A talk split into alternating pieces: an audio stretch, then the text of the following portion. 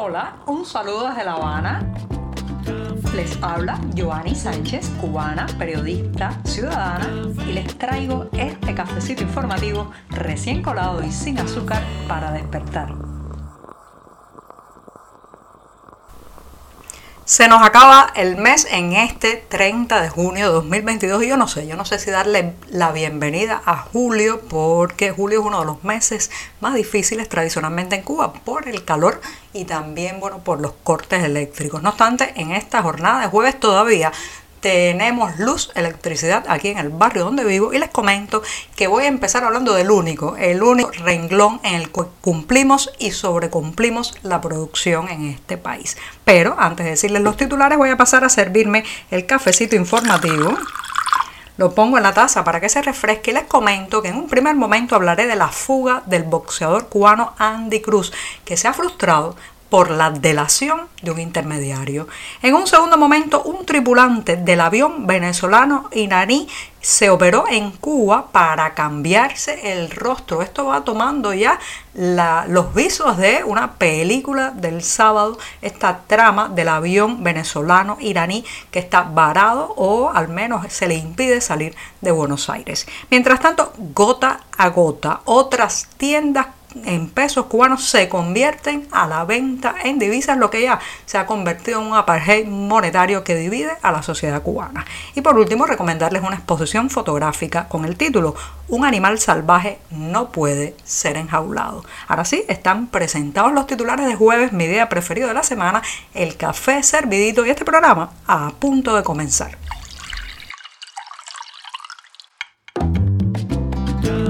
Si eres de los que te gusta estar bien informado, síguenos en 14ymedio.com. También estamos en Facebook, Twitter, Instagram y en tu WhatsApp con este cafecito informativo.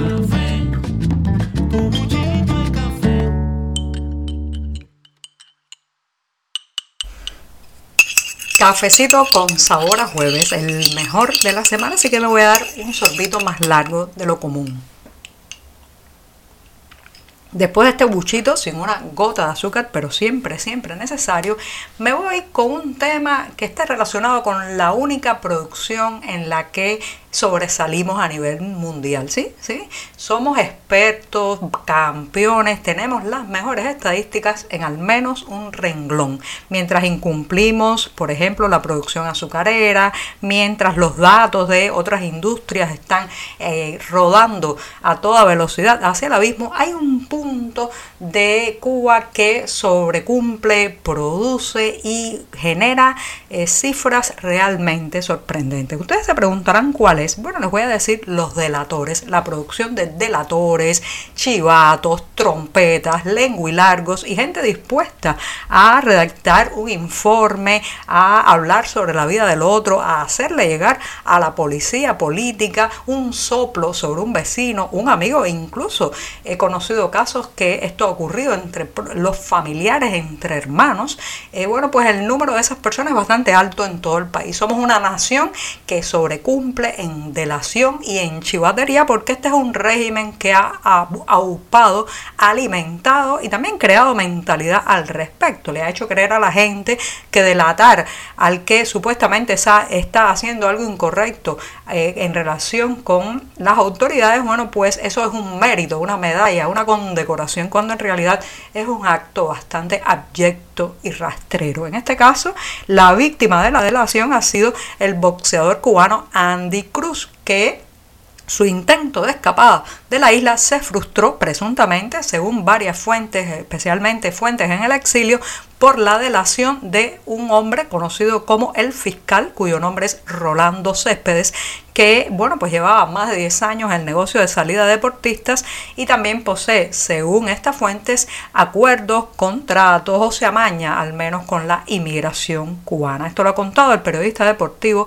Francis Romero desde el exilio y según este hombre el campeón olímpico en Tokio 2020 Andy Cruz fue puesto en libertad tras varios días detenido en Moa eh, justamente porque este soplo lo llevó a ser interrogado, arrestado y claro, frustrada su intento, frustrado su intento de salida de la isla. Y uno se pregunta, bueno, pero ven acá, ¿cómo es posible que se mantenga todavía, a pesar de la desilusión que se extiende entre los cubanos eh, en relación con el sistema, ¿cómo es que se mantiene todavía esa capacidad de delación, esa velocidad para hablar mal del otro, para informar sobre un vecino, un amigo, un colega en esta isla?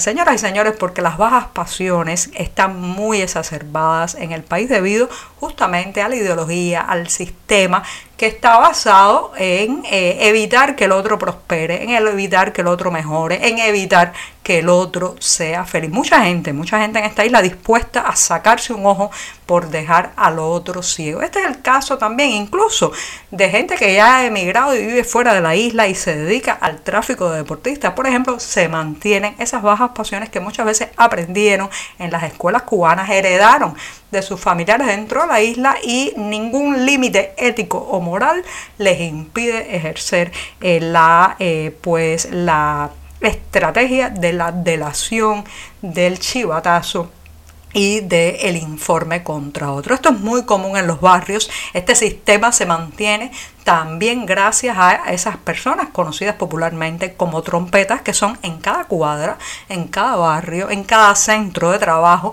los que vigilan a sus colegas, a sus vecinos y a sus amigos. Así que sí, sobrecumplimos en delación un triste renglón productivo en el que somos campeones en esta isla. Estamos contigo de lunes a viernes a media mañana cuando el café se disfruta mejor. Comparte conmigo, con tus amigos e infórmate con este cafecito informativo.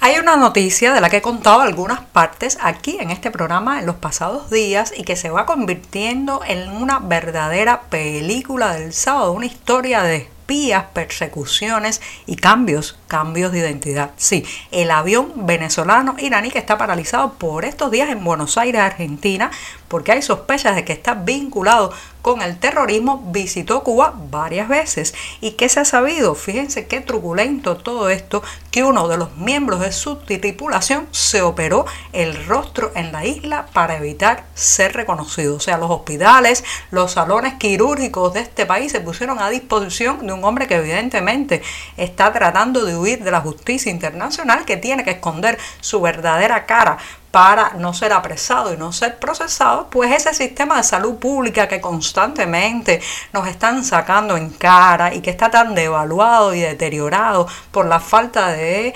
productos, la falta de personal también, la falta de insumos y medicamentos, pues se presta para una operación de lavado de rostro, literalmente en este caso, porque este eh, hombre que está en la mira por sus vínculos terroristas, vino aquí a hacerse una cirugía de rostro. Estamos ya como esos paraísos fiscales, pero en vez de eh, pues lavar dinero, cosa que muy probable, probablemente también se hace en la isla, ahora estamos lavando identidades, ayudando a esconderse a los criminales. Los otros detalles de este caso, que reitero, parece ya una película del sábado, pueden leerlo en las páginas del diario 14 y medio.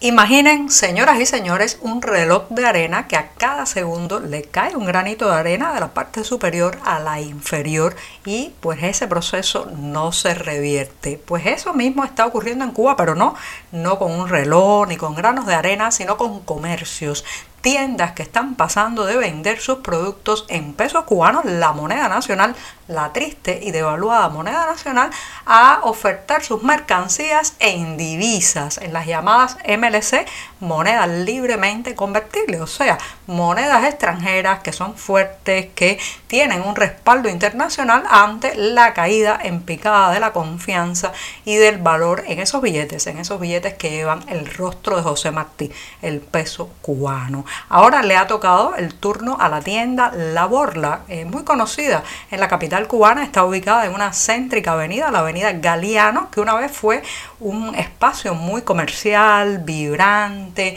lleno de ofertas y de productos, pero que ha ido cayendo también en desgracia con el desabastecimiento, la crisis y la desidia. Bueno, pues La Borla ha sido una de las más recientes tiendas de La Habana que se ha convertido a la venta en divisas. La han dejado una pequeña parte muy menguada, con muy pocas opciones para la venta en pesos cubanos, pero ya la mayor parte del local vende en moneda dura. Este proceso seguirá, seguirá porque eh, el régimen quiere recaudar divisas a toda costa, no le importa el apartheid monetario que se está profundizando en la isla y aquello, aquello del discurso de la igualdad, las oportunidades para todos, de los humildes y para los humildes, el modelo económico, eso, eso se ha quedado en papel mojado.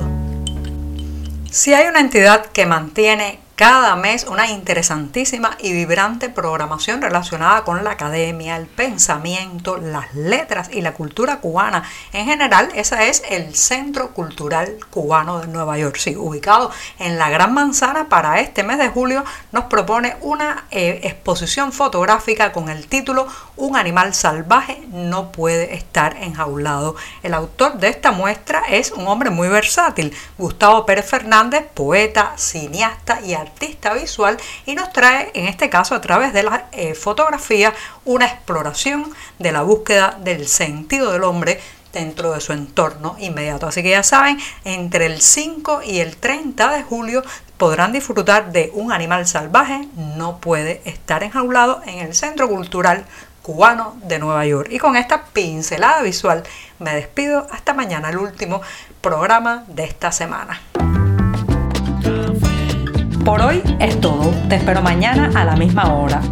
Síguenos en 14medio.com. También estamos en Facebook, Twitter, Instagram y en tu WhatsApp. No olvides, claro está, compartir nuestro cafecito informativo con tus amigos.